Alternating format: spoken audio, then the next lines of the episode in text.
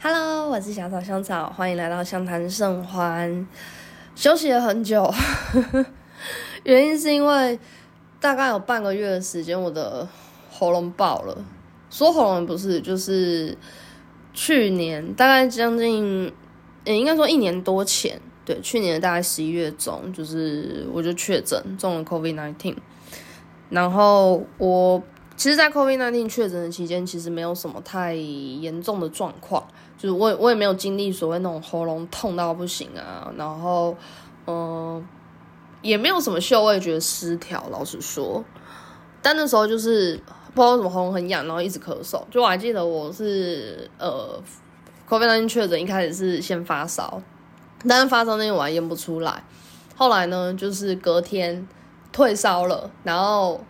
可是我一直咳。然后是很痒的，一直咳嗽，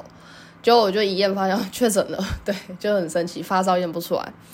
然后后来，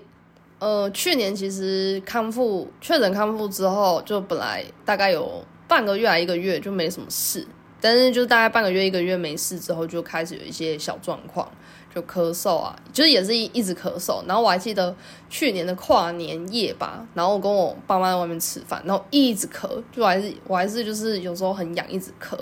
然后就也很奇怪，因为是吃火锅，然后我还想说我喉咙就明明不是干呐，就为什么会痒到咳嗽，就很像很像干干，就是那种干痒咳嗽那样子。对，然后。真的是拖了很久很久，然后我才真的就是去看医生，因为就是那时候是发觉发觉就是鼻也开始有一些鼻炎的状况，然后那时候就有轻就是有轻轻微的那个鼻窦炎，嗯，然后后来反正就好了，结果今年我完全忘，就是那时候也没有去探究到底发我的身体有没有有发生什么转变，然后是半个月前，就是到十二月中那个时候开始我。就是有咳嗽，就是又又来，就是又是很痒，然后一直咳嗽。然后呢，我本来呃，就是好像两三天到第二天还第三天晚上，然后我就喝了福茂热饮，喝一喝就觉得嗯还不错。就是隔天，然后又加上隔天刚好假日，我就睡到睡到饱，就突然有一种觉得嗯差不多好了，就可能只是个小感冒，你知道。后来就是隔了几。就是接着又接着上班，就是周末休息完，然后接着上班，然后就开始就是时不时都会觉得喉咙很痒，然后一直咳，就是会有会有一直咳嗽的时候，但就没有其他的症状。然后直到大概三四天后，我就开始觉得喉咙不对劲，就是那个 那个咳。就是虽然也是痒的咳，可是你就是觉得喉咙好像有点发炎的感觉，就是你会觉得有点所谓的就是那种干干肿肿的，然后又伴随就是我开始有一些鼻炎的现象，就是打喷嚏，然后甚至有点小鼻塞。后来去看看医生，然后就医生居然跟我说我有过敏，过敏的鼻子，就是我有过敏鼻。但我我其实出生以来我没有过敏鼻的问题，就反而我的我的家人有。我没有，然后对，反正就是这样。然后我就在就是看诊的过程，就跟医生探讨这件事情。医生说可能是 COVID nineteen 为我带来的后果。然后后来我就想想，对耶，去年也是因为就是其实是鼻炎引起的喉咙不舒服，因为就是鼻涕倒流，然后就是鼻鼻涕就一直去刺激我的咽喉，所以我的咽喉就会就变相会有点发炎。可是因为不是咽喉。本身的发炎，所以它不会痛，它就是因为受到鼻涕一直，就是有点鼻涕一直弄它弄它弄它，然后就一直痒痒痒痒痒痒，然后就一直咳一直咳一直咳，对，就一个很奇怪的循环，对。然后其实我到现在此时此刻，就还是喉咙还在修复中，就是还是有呃，我觉得还是有轻微的鼻涕倒流，对，就算什么鼻塞啊打喷嚏好很多，然后就是真的我。刚开始那种看完医生那几天就是很离谱，一直打喷嚏，然后那个鼻塞塞到我真的是闻不到任何味道。那几天吃东西真的是好久没这么痛苦啊，因为都吃不到味道。然后我也停了好多天的咖啡啊、点心什么，因为真的吃什么都不对。我还印象深刻，就是那天某诶刚看完医生的隔天，然后呢就是还我还吃了一颗就是。我爸妈买给我的抹茶麻薯，我第一次觉得好难吃，因为我那时候吃不到，就是我我鼻子等于就是鼻塞到没有嗅觉，然后我吃到抹茶麻吉，真的就是在吃一团糊糊的东西，然后跟一团。就是馅料的那个口感的东西，然后因为我就没有嗅觉嘛，所以我根本闻不到那种抹茶气味，然后麻吉本身它的那个香气，然后我就只感受到我的舌头就是充满着糖的那个甜味，超恶就是那史上第一次觉得点心是一个很恶心的东西，然后就硬是把这团就是软乎乎的东西就吃下去了。对，就那几天吃东西大家都是这个状态，就是我只吃只吃得到味道，甜啊苦啊。辣呃，辣是触觉，甜味、咸味、苦味，对，然后酸，对，水果酸也还吃得到，对我就只吃得到这些，然后剩下气味的东西我就是全部不见了。然后因为我自己又有在点精油，所以我那几天也没有点精油，因为我完全闻不到，就是整个人想哭。对，好，然后总算是撑过晚，虽然还在还在休养，那因为我就想说今天是圣诞节，若此时此刻希望听到。这段的你还在圣诞节，不过在西方国家来说，就是 Christmas 是一个 week，就是一段期，呃，就是一周，甚至它是一个廉价的期间啦。对，所以应该我想还是不管你是二十六号、二十七号，甚至到今年底之前听到，应该都算是圣诞节快乐这样子。嗯，好啦，呃，虽然开场就是轻松带过了一下我。就是好几天没有更新的原因跟状况，但我想还是说一下今天真的很想开的原因。对，呃，我想要先引言，就是一个，对不起，让我喉咙 好，呃，让我先引言，就是一位很知名的法国的女作家，就是西蒙波娃，我想很多人都听过，嗯，那她最有名的一句名言呢，就是呃。好，呃，中文翻译说：“我渴望能见你一面，但请你记得，我不会开口要求要见你。这不是因为骄傲，你知道我在你面前毫无骄傲可言，而是因为唯有你也想见我的时候，我们见面才有意义。爱也一样，只有你也爱我，我爱你这件事才有意义。”呃。其实我今天要谈的并不是完全爱情的东西，我觉得它在所有人际关系上，呃，都存在着这种心声。就是我觉得对于就是想要主动去做主揪或者是邀约的人这件事情，有时候久了会有一些说不上来疲惫感。对，嗯，那我先说起这个月发生了什么事，嗯。好，我先从这个说起。好，其实我一直有觉得，我应该是，我觉得我骨子里应该是一个蛮需要、蛮需要朋友的人，或某种程度上是我其实无形中需要被重视的感觉。对，但我不确定这是不是跟我的童年的经验有关。对，就根据我以前在呃。在大学期间修了一些教育心理学啊等等，或者是一些心理发展的一些课程来说，嗯，据说啦，就是在嗯学龄前的一些经验遭遇，虽然那时候可能还不一定会说话写字等等的，但是其实那段时间你所经历的事情都还蛮影响，就是个性啊，或者是一些身心发展。对，那我先说起，就是一直我觉得可能为我的。心理状态，或者是嗯个性上的一些影响，我不确定。因为我小时候就是爸妈是很忙的，嗯，我不知道有没有在前面的几数提过。对，反正总是我爸妈很忙，然后但是自己在家里工作的性质。对，那他们工作的场域是在楼下，然后我还是 baby 的时候，我是在楼上的婴儿床。对，那其实，在这个阶段的孩子，其实他有时候如果哭啊等等的，是需要被哄的，他才会有所谓的安全感的一个建立。但是那时候的我，其实很多时候是没有办法的，因为可能我爸妈在忙，或者是时间到，因为他们的工作性质是有时候时间到就是得去做事，对他们是属于蓝领的工作，呃，对，所以就可能有时候我可能就是自己哭，或者是发生什么事。其实是需要被，就是以 baby 的状态来说，他是需要有人哄、有人安慰的，但是并没有。对，所以我不确定我在我觉得我不管在朋友或者甚至是过往的感情生活上，就是需要被，呃，就是很需要安全感这件事情，我不确定是不是这个造成的。对，因为而且我后来发现的是，缺乏安全感这件事情，好像在朋友关系上也很明显可以看到，或者是是现在我的工作。我也看得到，就是我很需要，就是被重视、被呵护，然后被赋予安全感，或者是就是呃，觉得被关心、被主动的问候。我需要，我还蛮依赖这些这些的互动。对，那呃，所以我一直觉得我是这样子啊。那又加上以前也不太知道怎么跟人相处。对，因为我本职的个性还蛮直的，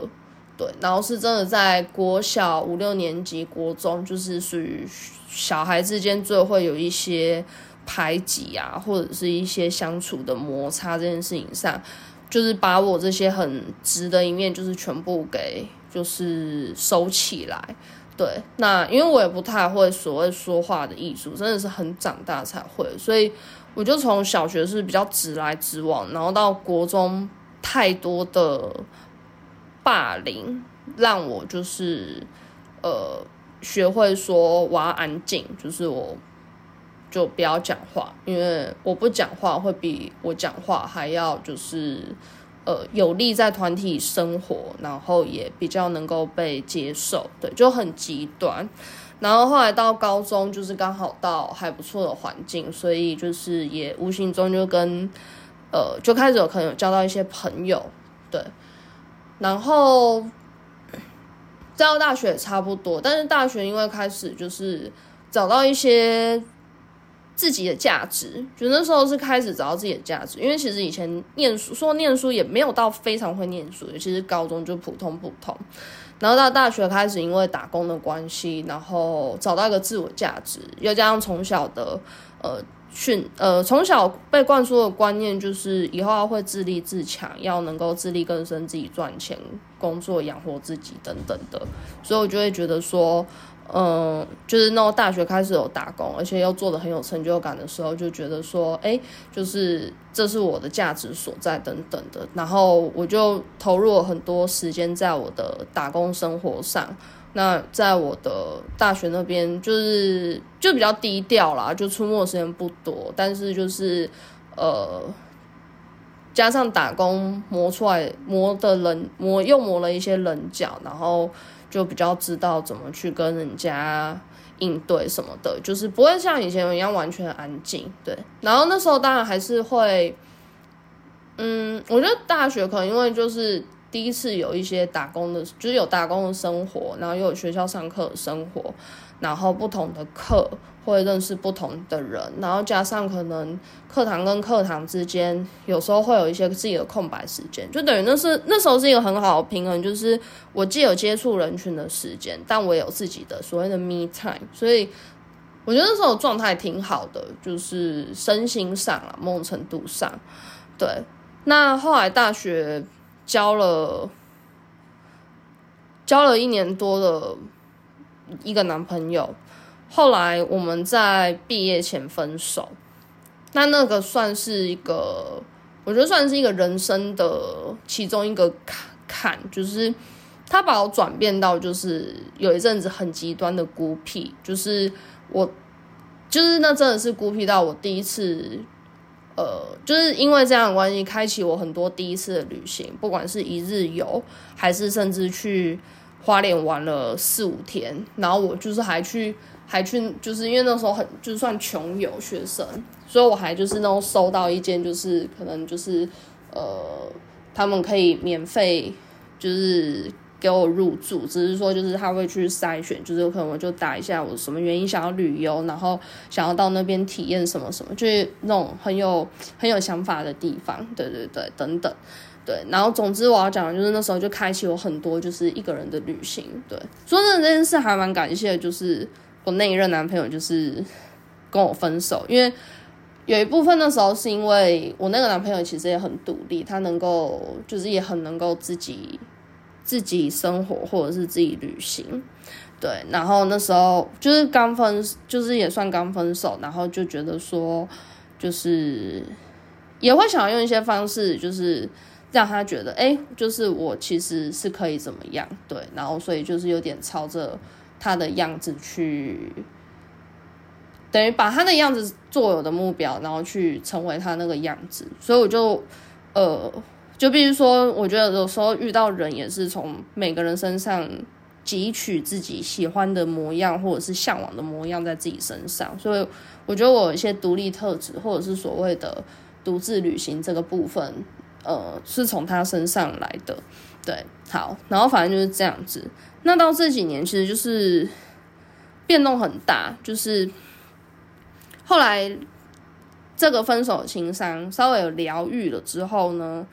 也是一阵一阵，就是有时候可以很自己一个人。然后，可是也发现有时候还蛮需要朋友，或者是被接纳、被重视，等等等。然后大概其实也至少四五年的时间，就是我会很呃，就会发现 me time 太多，可能是跟我的我的生活圈有关，或者我刚好的朋友圈就是大家就是都不上，对，那。就变密探有点多，尤其到正式我来到现在的这份工作之后，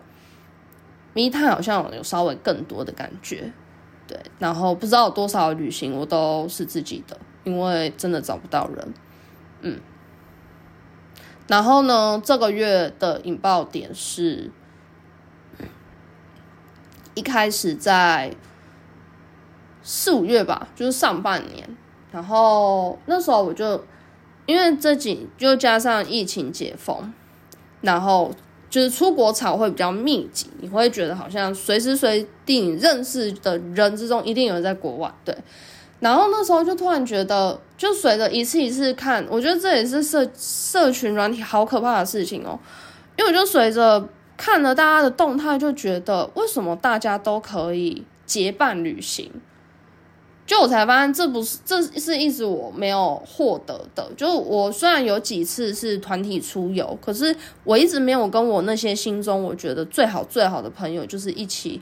一起出国旅行。就我还是还蛮向往这件事情。虽然我也很在这么多次的一人旅行之中，我还是蛮享受的。可是我不得不承认，就是结伴旅行有它的美好跟安全感。然后我就会想说，我也好想要来一个就是朋友的结伴的旅行哦，而且是出国，因为我觉得那种到异地的感觉是更不一样的。就像即便是一人旅行，在台湾自己国家跟出国真的是完全不一样的。然后还有到东方的国家，还有西方的国家，就更是不一样了。对，好，种种种，所以。我就很向往，然后那时候我就提了一个亿，我就跟大家说，哎，我们明年暑假就是二零二四，二零二四的夏天，就我们来出国。然后我那时候就选了泰国，因为我就想说去欧洲啊，或者是呃澳洲去过一次，然后还有纽西兰也很想去，澳洲也很想，澳洲也很想再去其他地方，种种。但我知道就是难度太高，因为比较远，然后除了费用比较高，然后它当然相对。呃，其实要更长假会比较适合去，嗯，所以我就想说，哎，挑一个近一点，就是东南亚，因为日韩现在我觉得也偏贵啦，所以然后人华人又多，所以我就觉得，嗯，好吧，换个就是挑个别的。然后呢，大家当然就是说好，就是有一些少数有一些朋友就是已经有有可能有些也不算打预防针，大家可能就是有知道自己比较不确定，所以就说就是可。到时候看看时间怎么样再说，对，等等的。然后呢，到这个月，呃，十二就是十二月这个月的时候，然后应该是月中左右，就是我感冒感冒之前不久，我就说，我就是有开始提，因为我希望就是可能。最晚二三月这个事情就定下来，所以我想说就一边开始讨论，因为也要先搜寻啊，然后研究一下，不管是机票的浮动啊，或者是一些行程，讨论讨论再讨论，因为我我我是没有办法，而且又是团体出游嘛，临时有时候万一订不到什么，也还蛮麻烦的，对。然后呢，就开始有很多的状况，就是有人就说什么哦不太确定，然后但是我就会觉得说你不太确定，然后是不是可以？因为像我的习惯了，我可能就是我可因为我我我会觉得要试出一点诚意，所以有一些我很重视的朋友或者是局，像我通常会说。不太确定。如果我只是抛个不太确，我自己的我自己的想法啦，我自己的想法会，如果我会这么打，通常那个人我不是很重视，或这个团我觉得无所谓。但是如果这个团我很重视，或这个人我很重视，我就会去回说，嗯，我目前不太确定，那大概什么时候我可以知道时间？就是我会给一些更多明确的东西，让主揪的人知道说，就是。呃，就是他比较好掌握，就是我的状况，对。但是我的朋友群就是除了不行的很肯定，其他就是丢了很多很模糊的答案，然后甚至有一些就是很模糊去说，就是他他是抛，而且有几个是抛很模糊的答案，但是那个很模糊的答案却是告诉我，却是在我私讯追问后，因为我一开始在群主问，然后确实反，总之他们在。在我私讯想要问说，哎，那你什么时候可以确定啊？我先知道一下时间，这样我等时间到再问你。才告诉我说，哦，我其实不行。那种感觉就是我真的觉得很差。然后因为我在这个朋友圈里几乎是做一个主角的角色，所以我就觉得，就是你们讲的这些，就是到底是就是。我真的觉得有点被敷衍，就老实说，或某种程度上，我觉得就是根本超久、超级不重视我，就是根本就超级不重视我，等等等。而且因为在这这件事情之前，然后总之就是有一个朋友结婚，然后有就是有一些小卡片的留言上，就是大家也知道主就很辛苦，然后知道说就是就是其实。大家也想要玩在一起，所以要靠我主揪才揪得起来。但是我却又造，就是我身为主揪，却再一次就是被爽约，就是彻底的爽约，然后就是整个流团真的很很说不上的阿杂。对，那这件事情我觉得也很难过得去，是因为。我就理智上也知道，说其实大家现在的年纪不像学生，时间都很线索，然后甚至有些人结婚了，他有他有他困难的点或不能确定的点，本来就没有我这么自由，那就变成这个情绪，我觉得我也不知道怎么消化，因为通常其实很多人排解情绪最快的方法就是怪别人，对，因为某种程度上他就是一个推卸责任，推卸责任是最轻松，因为不用检讨自己，但是我又我又是。我虽然我会第一时间会觉得，哦，你为什么不讲清楚，或者是哦，你真的理由很多，然后就是你真的很没有诚诚意。其实我当然第一时间是有很多这个 OS，可是我的理智面会告诉我说，就是他们也无能为力，就他们可能其实是无可奈何，对。但是就是打架啦，理性觉得说，就这也不是谁的错，但是感性上就是过不去，会觉得。为什么他们这样子？然后就更不用说，就是刚好这个月就很妙。十二月是一个充满节庆氛围的月份。然后呢，我这个月真的没有任何的朋友局，就是我那一群朋友的朋友局。然后多少会对这群这个朋友团，就是觉得很心寒，觉得说，呃。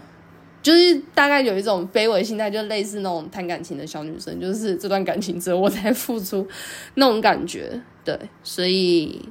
这是最近真的很主要、很 emo 的原因。当然，工作上另外那个是添加的，但是打从心底目前过不了的坎就是这件事情。现在真的还不知道如何去面对这群朋友、这团朋友。然后理性上当然知道说。呃，其实不需要用这样的方式去定义友谊的价值，或者是怎么样怎么样。那甚至我也知道，想开一点，就是呃，就是有些就是缘分啦，缘分这件事情就是真的没有办法自己掌握，就是只能看淡一点。对，就我也知道说，到了一定的年纪，其实。朋友越来越难约，渐渐没有交交集，这件事情是还蛮很正常，对，但是也不需要就是呃，为为了谁离开去伤心。就像我到现在还是很介意，我一个大学的朋友，就是现在几乎没有交集。对，因为后来我想要主动联络，也发现就是他也是冷冷的，然后那个冷冷的，你也会觉得就是热脸贴冷屁股。对，所以我也不知道，就是也许我还是很幼稚的心态去面对这些人情世故，可是呃，就也不晓得怎么办啦。其实这是我对很难过的点，然后加上我最近的工作性质，就是觉得说。就刚好遇到一群叛逆的小孩子，对，所以就觉得很累，然后好像好像没有人在意我想什么，或者在意我说什么，或者在意我这个人的存在，对，种种种，然后很多啦。就我觉得最近我在意的所有人事物，其实好像没有那么在意我，然后没有人去接住我需要的安全感。就没有人提供或给我我需要的安全感，所以就会觉得就会觉得蛮难过的，就是到对很多，嗯，所以就是大概是我觉得这个月真的蛮难过的部分，就是。至少感性上，我不确定，也许就真的打从心里就是属于没安全感的人，所以很需要就是，譬如说被别人重视、被别人问候、被别人关心。那当然我也知道说，一则缘分到了，或者二则就是呃，因为刚刚我在搜寻发现一件很有趣的事情是，其实还蛮多网友去搜寻，譬如说呃，我在朋友关系里我都是做主角，没有人主动约我，然后也有一些人说就是。呃，很多人的心态都是在等别人主动，对，嗯，我最后就用这个小小的关于就是要等别人主动的一个心理学，嗯，让我看一下，好，就是呃，美国有个心理学家去谈论，就是很多人是采呃会在人在人际相处上会采取一个模式，叫做不敢主动联系别人。对，这个他们有说很多，就是所谓跟自尊、自尊感有关，大家可以听听看，参考一下。嗯。就是一个自尊感就是很很良好的人，他很敢于去表达看法，或者是寻求与他人连接。所以就算他自己的观点不被认同、不好笑，或者说主动找人聊天没有得到回复，他们的自尊感也不会崩溃，然后也不会觉得很羞愧。但是低自尊者就是对自我有偏低的评价，所以很怕给人添麻烦、惹人烦，然后觉得自己的需要。看法就是对别人来说一点都不重要，所以他们更需要别人主动联系自己，然后用这样来确定说，哎，对方是需要自己的。我觉得这就是刚刚新闻播报的那种心态，就是我不知道你需不需要我，所以我我觉得如果你主动，我才会觉得，嗯，我们就是我对你才是有意义的，有点类似那个概念，嗯，然后同样低自尊者。这样子的被动，就是因为他在避免挑战，因为去避免失败，就是回避。就像，呃，我今天也把给朋友的一些某个朋友的一些讯息收回来，因为我就觉得被被未读未回，所以我不确定，就是是不是我不重要，嗯嗯，所以就会那时候我也是看着那个讯息就觉得。好几天没有回，然后就好奇怪哦，就是嗯，好像等他回或者等他已读，或者发生已读不回，然后呢，我要怎么办呢？所以我就选择收回。就我现在也是处于所谓的低自尊者的一个状态。对，所以我不确定是不是我刚好身边的有一些朋友是这样子，当然应该很多是所谓的隐形的朋友，没错，我刚刚也发现有这样的存在，让我看一下，隐形朋友，天哪，好难过，对不起，我知道圣诞节是一个很开心的事情，但是我真的是藏不住，因为我就觉得为什么别人都都可以，就是可以有伴，然后我自己不行，嗯，真的很痛苦。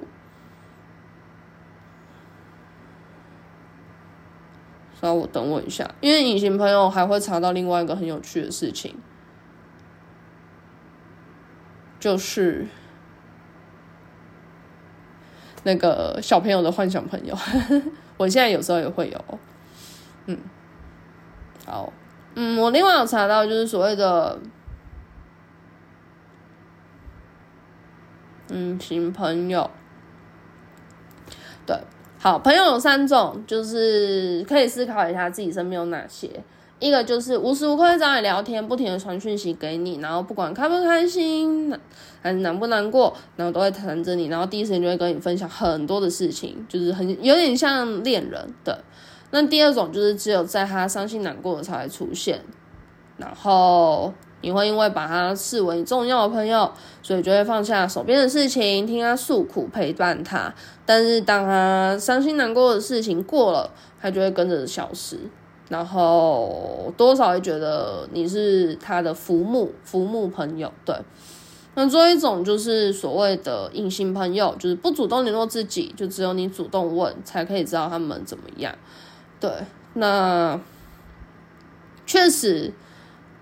三种朋友里面，这个可能是最好的吧。哦，所以我也不晓得，这个好难解哦。嗯，有没有人可以分享一下呢？但我也知道，就是其实朋友不是哪无时无呃无时无刻就是就是随时都会有陪伴，对，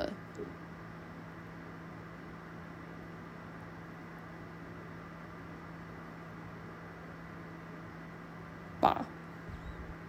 没有，因为我现在又在读一次刚刚查文章，他说。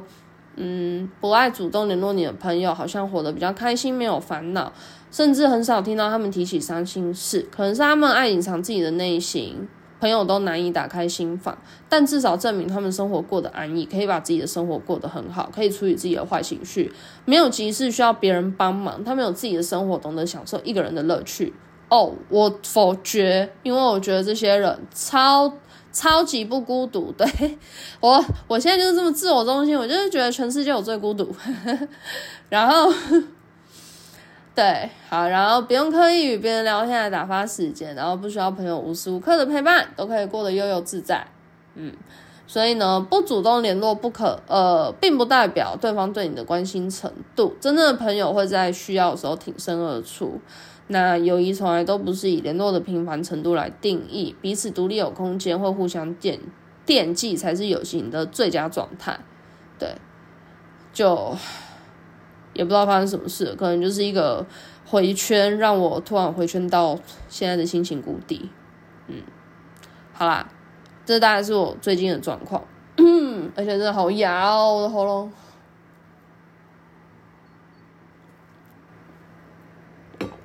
对啊，大概是这样，我也不知道最近要怎么接。有朋友建议我去看心理智商，可是智商啊，有时候我也不知道好不好哎。虽然我去智商过，那时候是在学校的智商室，因为智商其实外面很贵啦。然后学生的时候真的很幸福，可以利用学校的免费的智商的资源。但是就觉得现在回想起来，确实有帮助我一些。可是我不确定是不是绝对的好，因为有些朋友觉得那时候的智商好像有留给我一些不好的影响。但我不确定，因为好不好吗？就像我的童年听起来一点都不符合心理学，就是所谓发展心理学。的一个要求或是分析，但是就我还是活下来，虽然可能有时候有点痛苦，嗯，但至少庆幸一件事啊，因为我这个人求生欲有点强，就是也是很怕出事，然后呢，嗯，这世界还有很多我很想去的地方，或我很想看的风景。对，是我后来想了想，应该是这些支持我活下去的，就是没有半点就是极度忧郁，然后可能想要结束生命的坏念头。嗯，